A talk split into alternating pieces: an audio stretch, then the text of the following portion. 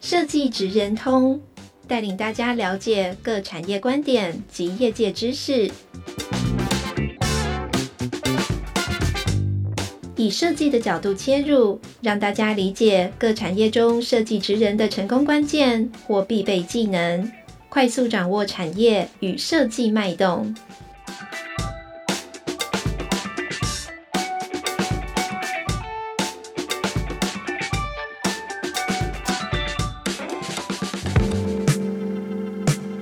收听设计职人通，我是台湾设计研究院孙善荣。今天呢，为大家邀请到的是一个哇，非常非常专业的领域啊！我们要欢迎今天的来宾是全国教师工会总联合会的张玉伦张副执行长，执行长好。嗨，大家好！我今天很荣幸能够来到设计职人通的节目，善荣好，你好，你好啊！我先简单说明一下，今天请到副执行长来这边呢，主要是因为设计研究院我们在其实是从去年开始，我们就把触角深入了呃教科书这个产业里面去。嗯、那教科书这个产业，说老实话，它非常的水很深呐、啊，嗯、就是说它其实不是那么门槛那么低的一件事情，嗯、在各方各面其实都非常。的需要，不管是需要去研究，或者是大家需要去呃共创，去去共同突破一些关卡，面对一些挑战等等的。所以，真的，其实我觉得，就设计研究院的角度来说，我们可以进入到这个产业，我觉得算是一个非常非常正向的一个指标。我们终于有机会把这个教育的百年大计 开始让设计力做一些介入了。对，嗯，我这边也蛮开心的，因为我们也是参与到呃台湾设计研究院的这些。嗯，呃，关于教科书的辅导补助的案子，所以我才能呃有机会看到这么多教科书的成长，而且看到参与的人真的是水很深，专家超多的，而且运用的心力啊，所花费的金钱。真的是觉得说呃有必要要跟大家讲一下，对，真的，所以今天我们录这个节目就一定不能少了这个主题。嗯、那今天邀请到这个张老师，其实讲张老师好像比较亲切哈，对不对？一个副执行长感觉好像要退三步，突然距离就变远了。大家都是老师，嗯、对。那我们先请张老师跟大家简单的介绍一下您自己的一个专业背景。嗯、好，那因为我我了解到的是说，你其实本身是新闻相关科系毕业。毕业的你并不是就是我们传统意义上的这种科班出身的栽培起来的老师，对，那可不可以你也请你就是稍微介绍一下你自己的经历？嗯、我大学是呃新闻系的，所以我呃毕业以后有在呃广播有线电视啊报纸都有在工作过，之后就是考国小师资班，然后来进入教育这个领域。那后来也是呃因为我们。之前就是没有不是传统的师资的体系啦，所以也比较可能是爱玩，然后涉猎的方向很多。然后因为做了这个媒体啊，就会看到很多社会的各个面向，所以对于呃社会的那种有正义感啊，好，然后社会教育这些事情，就是哈、呃，可能跟老师所涉猎的面向又再广一些。所以我觉得呃，透过来教育，然后又透过呃跟社会各个。的连接，嗯，嘿，可以帮助老师能够也能够看到更多面向的事情，而且其实这个也就是对社会的一种呃发挥影响力。对，对对对，所以我觉得我目前就是在专发中心啊，对于教师的专业发展做一份努力，而且自己也是平常有在呃跟社会。公益啊，正义啊，哈，就是跟媒体所看到的事情，就是面向可以稍微比大家再宽一点点这样子。哎、欸，所以张老师，你说的刚刚去考那个教师的资格，指的就是正式教师，对不对？对，就是等于就是直接可以分发到各个不同学校。学士后国小师资班也是要接受相当的训练之后，也是一样在实习，然后再去。考个校跟教真一样，再去考那个应该很难考 啊，就是一条管道啊，所以你很厉害。所以之前也是拖着行李箱到处考那种人。因为我我以前在求学的时候，对我的父母亲，因为你知道老人家都是希望女孩子嘛，你就是要一个固定的工作，所以他就是说，要么你就去考公务员，要么你就去考老师，再不然你去考军人。我想说，哇，一定要做这种这么 铁饭碗的工作吗？就是一定要这样。军工教这三条路，嗯、但是我后来去研究了一下，因为我我对我妈我我妈妈讲的这三条路啊，嗯，我就是对老师觉得可能还比较适合我。嗯、后来我去研究一下，我觉得我根本考不上啊，那个超难考 哎、欸，稍微补习一下。那你准备了多久啊？也是还要补习，要补习一年嘛，然后再去考，考完了也是要实习，然后到各个学校去应聘，然后人家用你这样子。然后我也，所以我那个时候后来，呃，我到现在很老了，最近才把研究所念完，也是念跟呃媒体有关的，跟那个呃社会教育有关的，因为我就是对于社会这边还蛮有兴趣的，所以在全教总他做工会，所以他也是。面向很多，嗯、跟各个劳工团体啊，都是社会连接很深。嗯嗯，太崇拜你了。没有，谢谢。那我们就回到我们这个教科书这个议题啊，嗯、就是呃，其实这些年其实不只是教科书啦，其实美感跟设计这件事情，对、嗯、教育部在几年前就已经有计划的，慢慢的让一些学校开始从空间的改改善啊等等，让整个这个。我们所谓的华国美学，可以透过百年教育之际做一些改变。嗯、那现在我们也看到教科书也开始起步了。对，那我想问一下，就是从老师你的观点，因为你一定在第一线。有看过一些经验，或者是你自己亲身的一些体会，对，你有没有一些值得跟大家分享，或者是你观察到的一些事情可以跟我们分享的？嗯，就是对于一个很资深的 教学二十几年的老师来讲，我们看到的那个教科书的变化，从古到今是变化很多。嗯，以前的教科书它大概比较。呃，尺寸小，页数比较薄，大概呃也都是字多，就是呃就是要教你怎么样健康，怎么样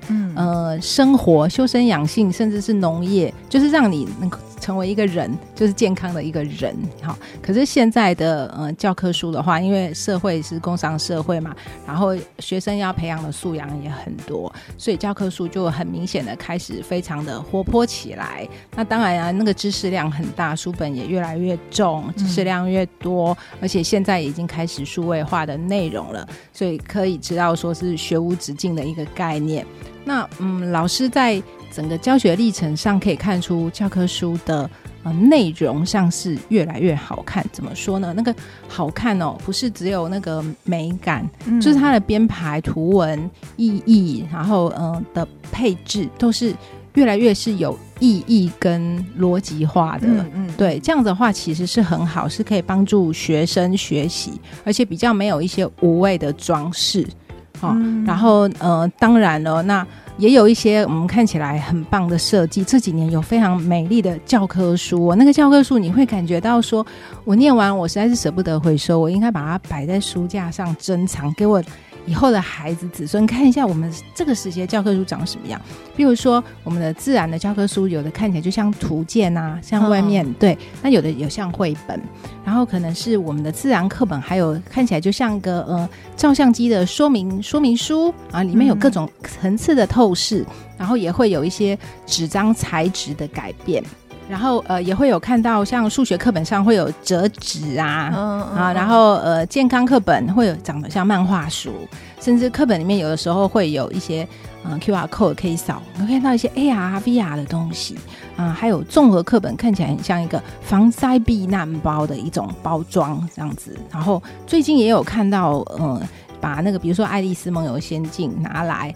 然后他到了每一个仙境，有必须他处理的一些呃生活的议题。嗯、那其实这些我觉得很很接地气，因为有些课程它我们现在都讲要问题解决的导向嘛。那这这些的设计哈，就可以让学生就是嗯、呃，不是只有、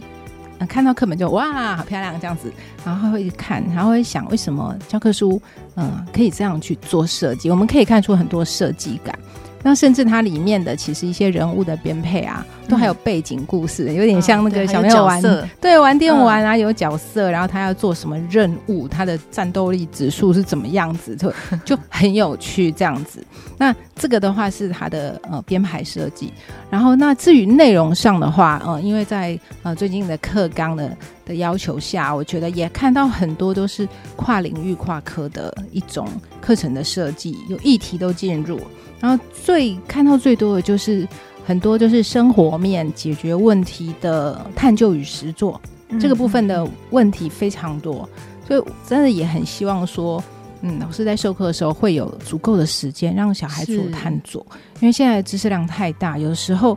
摆在那里哦，没有仔细去想，还真的有点可惜耶。对对对对，然后。有看到里面啊，有一些教小朋友学习的方法，例如说，嗯，教小朋友做时间轴啊、心智图啊、哈、嗯、小书，就是他们在学习的过程中，他自己就完成了一个自己的一个学习的任务，好、嗯，他自己学习了他怎么学习的这件事情，好，那当然，呃，还有很多的一些文本，例如说。嗯，说明书、广告 DM、地图、问卷、海报，嗯、还有杂志的文章，或者网页上的被摘下来的文章，这些东西都可以进入到课本里面，嗯、就是跟实际的生活有做连接，这样子。嗯那。老师，你知道，其实我自己也是一个家长。嗯，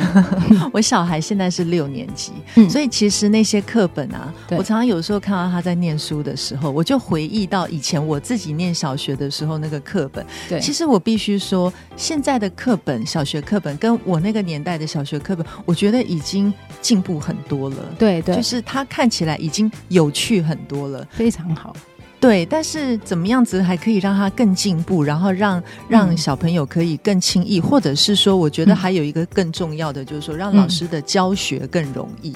嗯、我觉得应该也是未来我们教科书努力突破的一些目标。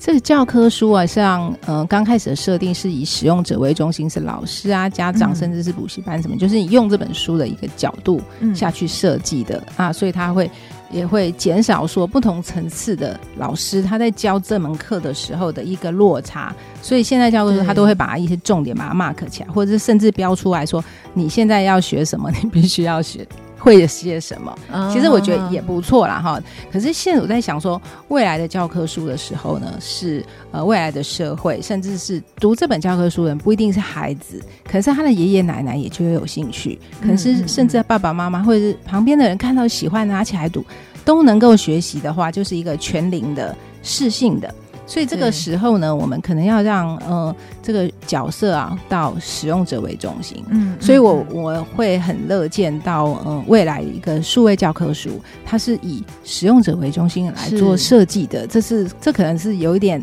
再往前跳跳两步，可是我觉得这是可以期许的，嗯、而且我是觉得我们可以开始的。嗯嗯嗯嗯，嗯老师，那你自己的教学经验里面，嗯，你用到的这些教教科书，有没有你自己觉得说，哇，你你有一个很棒的一个体验，就是因为这个教科书，所以让你在教学上面获得很大的帮助，类似于这样子的经验。我基本上啊，我的我的教学是以嗯课本是为本，可是我其实基本上我是一个很比较。你知道我不是很自私，所以我很喜欢掺时事进来。啊，哎，然后我很喜欢呃参与，比如说那个那个时期，比如说那个时候政府或学校办了一些什么比赛，我会以一个文本为主，然后加上大量的外面的东西自编啦，是，我是是这样子在教学的。所以你你是一个很凶的老师吗？不会不会啊，我觉得我应该是很算很好沟通，因为 即使是每一样的教科书，可是我在每年再去教，因为不同的学生跟不同的社会环境，我教出来的东西呀、啊，跟学生学到的东西是不会一样。哦，对，可是我觉得这就是老师你在做主的这件事情，嗯、你你的个专业自主。嗯嗯嗯，没错，对，所以我会很多都是时事啊，随机应变，而且我很多的教学方法都是让学生参与的，对，所以可能前面走的一样，可是从从中间开始岔出去，因为有很多的学生他想要学什么，嗯，所以那个时候我的教学就会拐个弯去做。然后，而且我们因为我很早就开始用数位的东西，哇，大概在走在时代尖端哎，有点实验品。大概一百年左右就开始参与数位，一百年，所以那是我、嗯、十几、十三年、十二、啊、年前。对，我们一开始的时候，那个还算很传统，那个叫做智慧教室，全校就只有我那一间教室叫做智慧教室，啊、因为那个时候应该大部分的学校没有。相关的设备吧，对对对，就是全校一间两间这样子。所以它是有一点是那种厂商进入学校做一个测试，他必须找一个班。哦，所以那个时候我就开始尝试呃智慧教室，然后之后再来演进一点，就是开始有一点云端，然后生生有平板也进入我的班级，我就开始进行云端的呃未来教室。是，对。但当然现在这些又是老 Coco 的事，现在都是更多嘛。班群的云端，然后跨好，现在的呃数位就是更是不可思议了。嗯、可是因为就是因为以前我们有用那些数位工具，所以我们所带孩子所看到的面相就不仅仅是教科书了。嗯嗯嗯。那讲到这个，我想稍微离题问一个问题，嗯、是我身为一个家长，其实好奇很久的问题，嗯嗯、就是到底学校是怎么样去决定，就是这一个学年度我们要买的教科书到底是哪几本？因为就我自己的案例来说，我的小孩他他就是国语、社会、数学、自然是不同。不同出版社的，然后他每一年学校会公布，就是说他也不是全校都一样，就是高年级是这样，中年级是这样，低年级又是这样，就是不同出版社会占据不同的山头，你知道吗？那。就是这个东西的运行机制到底是什么？嗯、究竟学校是怎么去决定我们接下来要、嗯、要我我国语要用哪个版本，社会用哪个版本？这这这个东西是怎么怎么决定出来的？对，其实这个哈、哦，我们各校都会有一个嗯挑选教科书的一个评分表。嗯，那评分表里面当然也有，比如说硬体的它是怎么编排的，然后使用程度，还有它的那个呃有没有符合这个学校的学生程度，还有它能不能达到课纲要求的标准，养成。的能力哦，印刷就它其实是有一个评分表，那是各校有点不一样，大同小异。然后呢，各校的学年老师。好，就会学年就是一个横向的哈，比如说一到十班十个老师一起开始讨论说每一科它有教学的科目。假设我们我们这边都没有教自然，我们当然就不用讨论自然哈。就是我们教学科目，我们把各科出版社会提供我们样书，然后我们会拿起来，大家会看跟讨论，觉得哪一个版本大家觉得比较适合。好，然后呢，这个大概我们一个评分表出来，我们大概都在续名理由，说为什么我要选这一本。可是呢，通常我们同一个年段，比如说我三年级，假设是用 A 版本，那我四年级通常为了顾及就是整个一个完整性，嗯、好，我们通常也就会继续用。嗯，当然我们也可以不用。那我们不用，我们就是要说明说这个 A 版本有什么的缺点，嗯、我们必须要换用 B 版本。嗯嗯，好，所以就是横向的。那纵向的话呢，假设说，哎，个每个年级他们选的自然可能都不一样啊。那这样会不会又有纵向的衔接问题？嗯嗯、那所以纵向的可能是某一科的领域，假设自然科领域，他们又会在讨论说，一年级用这个版，二年级呃三年级又用这个版，五年级用这个版，这样子合不合适？有没有问题？对，就是再、嗯、再要检查一下。所以横的跟直的大概讨论完，大概就可以确认说我们大概要用什么。那第二个当然也是跟老师的习惯有关。就是可能说这一届的老师，他可能他们假设他们都一直是教高年级，他们教某些科目教的很顺手，然后他们因为这个科目而衍生的一些其他的呃设计活动，他们也都搭的好好的，那他们可能也会倾向于继续保留用这个版本，嗯，所以这也是老师组成的一个一个会产生的一个现象。就自成一个生态圈，我觉得很有趣哎。所以说，它其实也算是某一种，就是呃多数呃决议的一个方式，就是老师们共同讨论，对，决定出来的。对，哎，那这样说起来的话，出版社如果嗯觉得它突然间被换掉，那一定就是事情有蹊跷，对不对？那你们会学校会让出版社知道说你哪里做的不好，所以我们把你换掉吗？其实我们平常在用这些版本的时候，发现问题，我们大概都会及时。是跟那个业务讲，哦，所以其实那个业务都会啊要呃请走来了解说哪里不好用。假设我们说哪里不好用，他可以去找相关的素材或是辅助的方法来协助。哎，所以其实这个时候都还算是使用者为中心啊，就是老师自己的一个配合的合作的感觉。因为各校的业务人员也是不一样的，他们有必要要来过来收集我们使用的心得和我们所提出的需求，各校也不一样。对对对，因为这就要说回来，因为我们今年在做整个教科书设计改造的一个辅导案的时候，其实就会发现有很多出版社，其实他们在参与讨论的人，其实不单单是设计跟内容。呃，负责的企划人们，嗯、他们甚至会考虑到业务的意见，因为我们收到的 feedback 就是说，其实业务才能够更更更真正的掌握到第一线市场老师们的一些意见的一些情报。对。对，所以所以变得业务业务的意见是很重要的。原因就是因为它整个选书的机制其实是这样运行的。没错，嗯，又学到了，又学这真的是一个很 很跟我们我们平常可能我们如果不是教育界的人，可能是 touch 不到的一个领域。哦，刚好身为一个家长，哦，我就借这个机会，对，跟老师问一下。嗯，好，那接下来跟老师询问呃的问题是说，因为这几年我们整个台湾教科书的一个这个创新和蜕变啊，那老师你刚刚也说过，你自己的教学的方式其实都会运用到很多的时事嘛。那但是你应该也也眼睁睁的看着整个教科书这个改革的一个过程。那你在第一线看到的这些情形，跟你自己的经验，或者是说你的呃。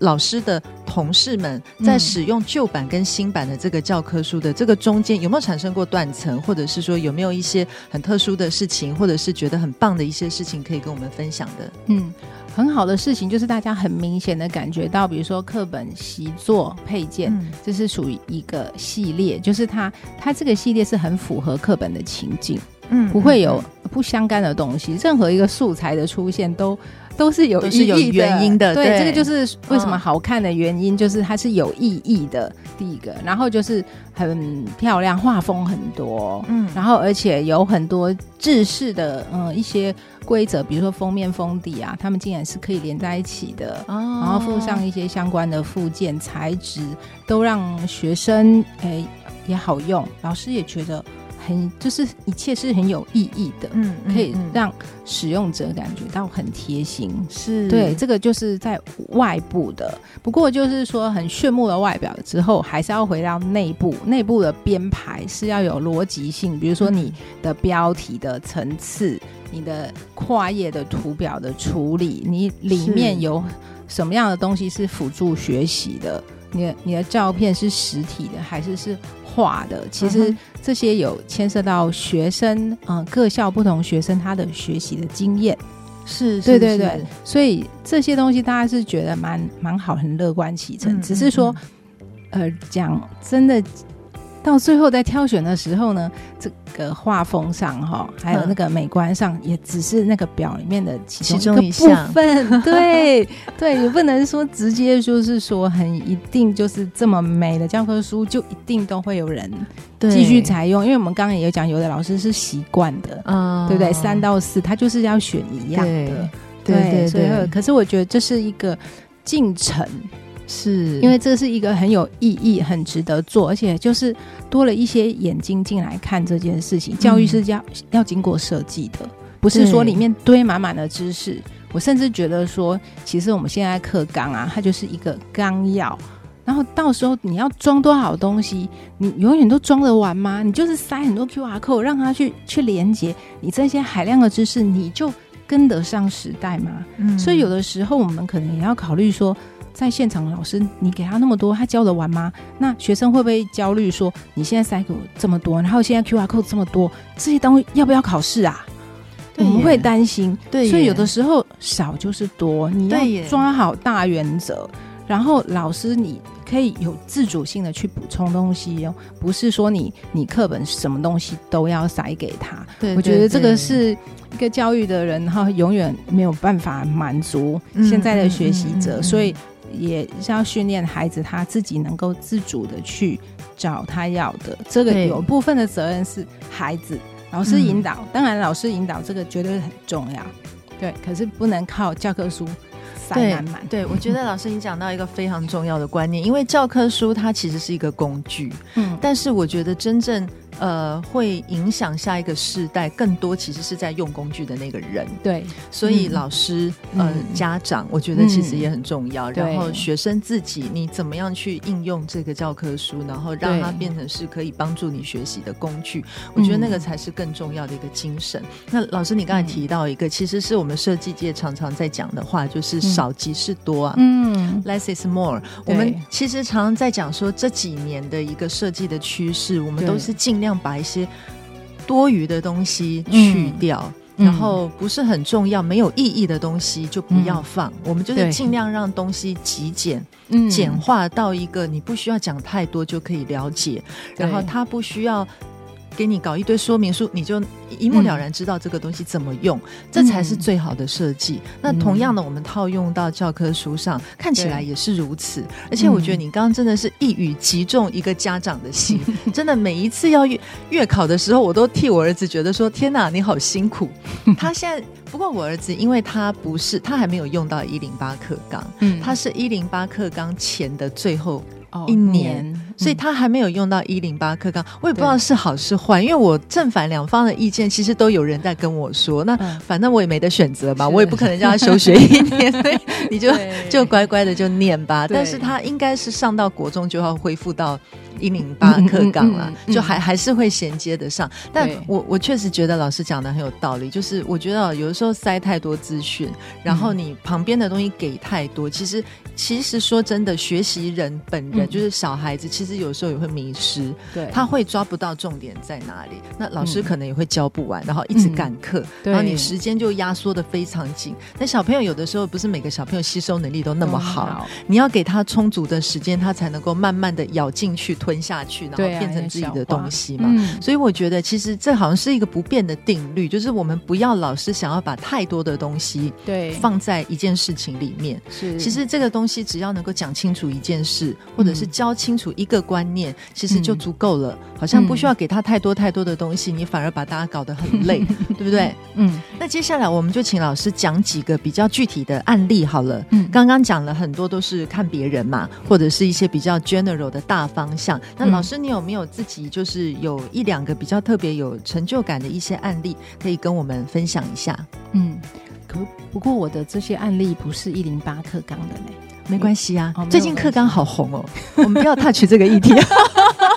因为我知道，其实对于一个老师来讲，这在我们的教学生涯中，已经看过多少次的变化了。所以有有些老师又以不变应万变，不是说他真的不变，他已经内化成自己一套教学的逻辑思考。但是他不变应万变，要他那个科目可以啊。你比方国语，他课文都变了，你也不能都不变啊。对，就是说我们要给学生的能力跟这个呃重点啊，我们可能看了一个文本就知道说大概我们要给学生什么。这个不用你课纲告诉我，你也不用你你给我一些什么教学目标，我们大概看了我们就知道说这个学生要有什么能力。所以有些老师其实不太去，就不太 care 那个，你改你的，我教我的，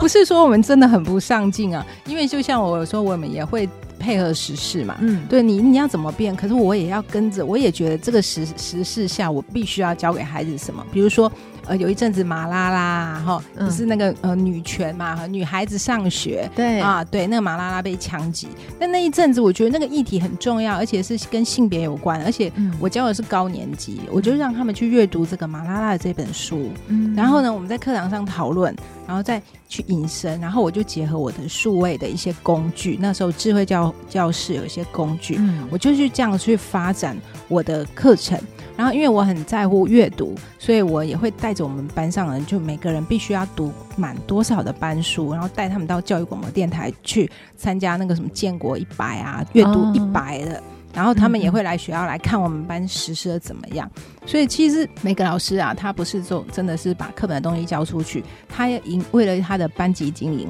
他要营造一种的氛围。嗯，所以他可能他会是一个一套组的。是对，他是一个套组的。那那如果是这样子的话的话，嗯，可能比比如说，我平常会让他们用呃六顶思考帽去学习，然后班级的座位我会用学习共同体的佐藤学的那种做法，然后我也会采用学思达的计分方法。然后我什么计分方法？计分计分就是小组竞赛计分的方法。然后我也会采用 PBL 的问题解决的导向，嗯、合作合作学习的协作方法。甚至这些和数位设备的配合，这就是我的教学风格。嗯嗯，哎，可能就是我的班级，我就是会这样运作。我在班上会大量的让生生有平板，让他们随时查资料，然后随时共作，就是小组共作写，然后马上投影出去，马上就可以看到各组的心得，然后马上就可以讨论，不用说哦写回去，然后然后老师再想办法把他们合在一起，然后再把它印出来给大家看，然后大家再来讨论好不好？就是我们会有我们的呃数位的效率，还有我的一个一个中心思想。嗯，所以这个我们在班级经营会跟大家去去分享是怎么做的这样子。但是老师，你这样子的这个基本的门槛有一点高，嗯、就是他必须要、嗯、像你刚刚讲的，就是一定要大家都有有平板嘛。那、嗯、现在好像是学校都有了，对，对，学校都会提供。但是因为数位是一个很大的。议题，嗯，其实我我知道，在教育的这个领域，其实数位化、数位教材也推动了一段呃时间。那这个过程应该会有一些痛点，或者是说会有一些卡关的地方。对，那可不可以跟我们聊聊这个部分？就因为我也很早就开始教学，就导入数位，嗯，所以就之前最多的困扰就是班级上的那个硬体的环境不够好，网络不够快，有人无法上网，变成我在上学。在教学过程中，常常去处理他的硬体问题，这个是很明显的。然后再来，因为那个时候有大量的教学模组产生，我们可能在自己的教学下，我们还要，嗯、可能要替这个方案呢，可能是学校请我们做什么方案，而、嗯、去替他生成一些教学的模组，就先怎么样，再怎么样，然后用。用什么设备，然后处理什么问题？对，那个时候我们还有一些身负重任，为了为了要把这样的数位教学推出去，我们就要替学校设计一些模组。这简直已经不是在做第一线老师的工作，嗯、对对对，这完全是在做一个专案、欸。没有错，没有像一个专案经理的感觉。走太久，走太太早走，就会遇到这个问题。嗯，现在老师可能信手拈来，就有很好的环境跟很好的呃数位的教材。可是以前我们还在开始在摸索的时候，是师生都在摸索，所以那个时候的孩子，高年级的孩子也蛮厉害的。他们甚至都可以知道说，现在老师你发生这个问题，老师你可以按什么，你再怎么样，就会有班上有很多数位的小老师会出来帮我处理。这就是我遇到的问题。还有呃，我觉得就是说，嗯，到现在其实我们需要对学生有呃适性教学、因材施教，所以这个评量上就是。前侧，好，前侧学生的起点行为跟后侧他学完以后，他后来他到底能够达到什么程度？我觉得这个部分很依赖，嗯，数数位的设备，嗯，对，很数很依赖，因为这样可以让我们快速的掌握到学生的能力。是，大家不是一个起头点的。像现在教科书上的话，我觉得也还是必须再加强一下，就是他。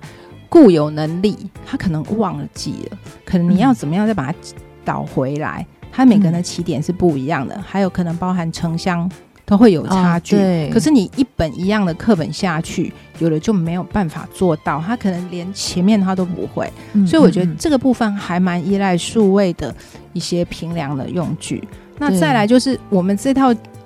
下去之后，他有没有学到的东西？那学到的东西不是只有。技能或知识哦，还有认知、情谊这些部分，嗯、这些部分也最好还是如果有一些数位的工具能够协助，我觉得对于老师来讲，呃，他可以减少他那种资本的批改，嗯，对于老师是一个很大的减压，嗯嗯、而且对于学生来讲，最大的好处你是能了解他，你给他最大的帮忙，你知道他的弱点在哪里，你可以告诉他一些路径，让他去补强他的弱点。好，事前或是事后，甚至是特殊生，他的加强的部分，他、嗯、跟我们一般生一定是不一样。嗯、那这个部分，你光靠老师用传统的方法太辛苦，所以我也真的就很期望未来的数位教科书可以做到这个部分的补强，这样子。嗯嗯嗯。但是讲到当时你在推动这件事情的这个过程，嗯、我觉得那个过程，它除了你要去。思考就是说这个东西怎么往前走之外，我觉得当时应该在预算面应该也是相当的有挑战吧，因为你等于是这件事情的一个先驱者，对，然后去做一个拓荒的工作，你一定是在预算上也相当的有压力。那这个这个时候，如果学校没有给予充足的力挺或者是支持的话，实在是走不下去的。所以也必须说，其实当时因为我不晓得您那时候服务的学校是什么，但是我我觉得应该夸夸他们呢，就是那个时候他们就有这样子的远见，知道说这个东西应该现在就要开始推动，然后给你们支持。那当时你在做这件事情的时候，呃，家长端的 feedback 呢，都都很很乐观其成吗？很支持吗？对，我觉得家长，呃，大部分，因为我们班级经营的一个风格，你会告诉他你是比较多元的，嗯、你是比较广泛性的老师。基本上，你想要推数位，现在啊，其实其实我那个时候很多孩子就有点像是数位的原住民了，他们就已经很厉害，他们甚至比老师的数位能力都厉害。所以家长大部分是 OK，可是他们同时也是担心学生上瘾的问题，还有眼睛，还有健康跟知识的问题。嗯、那个这个部分当然在学校的生活上是老师要去注意的。嗯，那专案的部分学校会会有专案会协助。可是当然，老师自己的能力就是要很加强啊，不然的话你不会，你去问别班，别班也不知道，因为只有你们班在做转案嘛。对，就很需要大家的帮忙啊。对，因为我为什么会这样讲？我我自己的，因为我一直在讲我自己的亲身的体会。因为像我的小孩子从开始上小学之后，我就很深刻的体会到，我觉得老师啊有一件事情很辛苦，就他每一个学年换一个新的，就是应该是说每每每两个学年啦，因为通常那个。老师就是带一二年级，再不然就三四年，你你才会再换嘛。对。那他每次换一个新的班级之后，我就我觉得就真的就是跟你重新投胎一样。然后你投胎投的好不好就很重要，因为你新的这个班级的组成分子不是只有这个孩子，还有这个孩子后面的家庭。对。你万一碰上，因为。你我我觉得像我都还蛮 lucky 的，我的小孩从小到大的那个班级的家长，我觉得都是好沟通的。嗯，但是我也有看到，因为他们有一些是姐姐、妹妹、哥哥、弟弟也在别别班上课，然后就是。吵翻了，你知道吗？就是家长意见很多。对、嗯，那我觉得当老师就很辛苦，真的。所以我觉得你当时去推动这件事情，嗯、一方面学校的支持，二方面家长的支持，所以这应该就是天助你也，嗯，注定你要做这件事情。我，觉得孩子喜欢的很重要，是因为你让他们拥有数位的工具，他也还蛮开心，他还有一点优越感。可是同时，你会要求他产出某些东西。嗯，他如果经过你的引导跟训练，他产出的东西是呃比别人更多更好的，孩子本身是很有成就感的，他们超开心。嗯嗯，嗯。所以这样子的话，我也教学会顺畅，他们会主动协助你，让你顺畅，因为他同时他就可以拥有使用那个 iPad 的权利。对，不然的话，他可能就嗯觉得不好用，然后就收起来，不想充电，是他也不想。可是事实上并不是，因为孩子还是蛮喜欢接受新知的。对对对，嗯，好，那因为时间的关系，最后跟您请教一个问题哦，就是呃，今年你有担任我们整个教科书的这个辅导计划的委员，嗯，那你一路看着这个计划这样子呃获得教育部国教署的支持，这样子走下来，那这个也是可以算是台湾首度。对，启动这样子的计划，他透过一些补助的方式，让出版社更愿意去投入在这个领域，去创造更好的教科书给下一代。嗯、那你亲身参与过这样子的一个过程之后，你有什么观察？那有对未来有什么建议，或者是整体的一些想法？嗯，我参加这一个呃活动哦，我也本人也算是大开眼界。我看到这么多的相关利益、相关利害的关系人参与，然后他们投注的。心力跟意见，我觉得都非常好。所以，其实我有时候觉得说，嗯、呃，教科书它不是，嗯，它不是出版社，它是一个相关的一个，嗯、呃，产业链吗？还是一个服务的？一个一个充满了一个服务的一个产业，那这个产业不是说是出版社在赚钱，不是啊，这里面所我觉得很难赚呢，对，很难赚。你看那个算一页零点零几块的耶，太难夸张，真的是佛心产业。真的，我也真的觉得一本书竟然不用，可能差不多一个便当钱的，对不对？然后还有附送服务跟电子的部分，都是用送的，对，觉得太夸张了。好，再回头来，其实这个不是出版业在。赚钱，这是整个位于教育的环境，这个获利的是全全领，还是每个人呢？这是全民共同的事业。而且我们有一句话不是叫做“今日的教科书是明日的心灵”嘛？那也就是说，我们现在在做这件事情是好有意义的哦，因为我们要为未来孩子的未来生活、生命做一个打算，跟为他一个计划。对，这是还蛮神圣的，所以这个事情是真的是值得说。这是一个嗯，大家一个沟通的一个历程，大家各个利害关系一个共同沟通，而且共好的，这是一零八课刚刚讲共好嘛，对不对？哈，再，那再来，我就觉得说，嗯，我们看到这个课纲是松绑的，然后我们在编编教科书跟审教科书，真的在用教科书的都是不一样的人。所以，你当你课纲在松绑的时候，内容就是刚刚讲的少即是多，要抓重点。你要给老师一些自主的，甚至我们讲说有数位教科书跟纸本教科书，有一定要改数位吗？我觉得是大家要尊重那个老师使用的一个比例。他有他的班级经营理念，他有他的习惯，学生也有学习的习惯，嗯，不是说一定要用就直接我一熊熊往数位教科书走啦。我觉得，可是当然哦，现在世界上有很多的国家都已经正在用数位教育，已经开始了。那我们，们没有纸本了吗？呃，他们的纸本好像很少部分然后呢，我是觉得说，嗯，因为别人的经验，我们一定要拿起来好好的参考学习，不要就是步入别人的错误的一些的经验再反复。而且我们现在的出版社，他们的数位能力真的很强。他们好像是说，他们现在不缺的就是技术，他们技术是 OK 的。嗯，可是我们政府对于软体硬体的规范，好，还有能不能在不同的载具上跨平台的都能够阅读得到，这个反而是需要一个规范，才不会每个人就是各自发展，就竟然政府就规定这样，然后让他们可能白头子。所以我们可能也是要为出版社讲点话，就是。因为他们很费心力，我记得他们一个出版社的公司可能是不是不是两三百人，可能是六七百人。对，这个里面那个投入的人力这么多，对对对，当然在老师的使用上有弹性，然后学生的学习上也要抓重点，然后嗯不要。过量的嗯，过量的超载，这是这是大概是我的想法。那像数位技术现在已经很成熟了，甚至 AI 都跑进来了。哦，对，对对对，所以我觉得说，其实老师要让学生嗯、呃、能够这个资讯素养啊，哈，就是媒体素养、资讯素养，有一些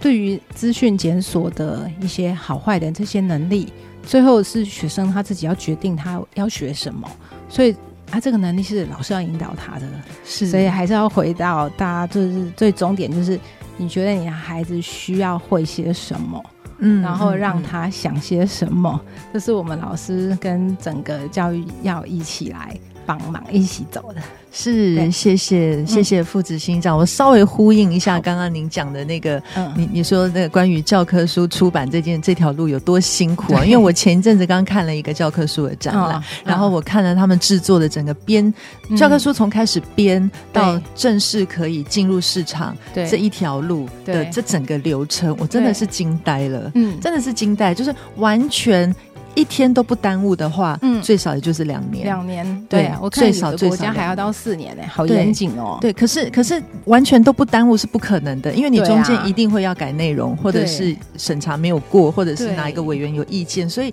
两年已经是最快了。是，然后你你再去看看市面上教科书一本多少钱，嗯、你就会觉得真的是佛心产业，对不对？一本绘本都不止那个钱吧？现在一本绘本要两三百啊，所以教科。书一百不到，有一百多块，而且还附送一堆的东西，有没有？对，还附送服务啊，那个服务这个那个都很花钱。因为刚刚讲教科书，万一有删改的话，他时间要赶出来，他就必须禁用大量的人力，这都成本，这些没有回收的。对，这些都是成本。对，我就觉得大家辛苦了，是 真的很重要。对，我们一起为明天的教科书努力。对对对，希望这个正向的这个力量可以。